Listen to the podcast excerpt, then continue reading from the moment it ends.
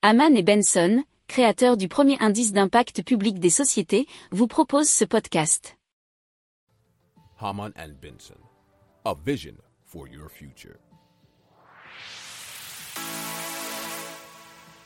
Le journal des stratèges. Allez, on parle du réseau Neopolia qui rassemble 240 entreprises industrielles et qui développe une solution Crew Transfer Vessel ou CTV. C'est un navire de transfert de personnel qui fonctionnera à l'hydrogène. Alors les résultats de ces travaux seront directement exploitables pour assurer les études de réalisation, la construction ou le rétrofit des CTV et sera transposable sur d'autres navires nous dit mer et marine.com.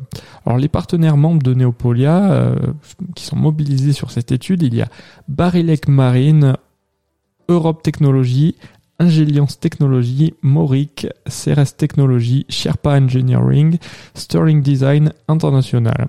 Alors il faut euh, savoir que donc c'est relié avec euh, les champs éoliens puisqu'il y a déjà 9 champs éoliens offshore qui sont en projet et que 3 à 5 navires de type CTV sont nécessaires pour leur exploitation, d'où l'intérêt de développer ce type de navire.